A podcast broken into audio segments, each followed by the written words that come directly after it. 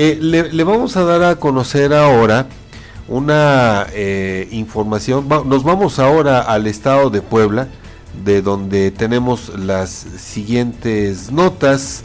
Y en primer lugar, vamos a hablar acerca de, eh, pues ya, ya, ya le dieron este el destape a Eduardo Rivera allá en Puebla, Fabián, porque el Consejo Estatal del Partido Acción Nacional en esa entidad aprobó por unanimidad la plataforma electoral rumbo a los comicios de 2024, así como el método de designación directa para la candidatura a gobernador, la cual recaería en el actual alcalde poblano Eduardo Rivera Pérez.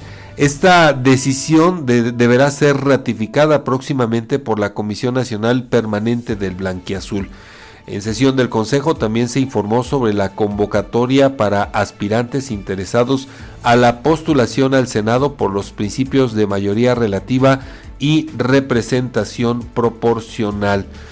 Solo se registró hasta ahora la fórmula de Ana Teresa Aranda y Verónica Sobrado para este último principio, misma que analizará el órgano nacional.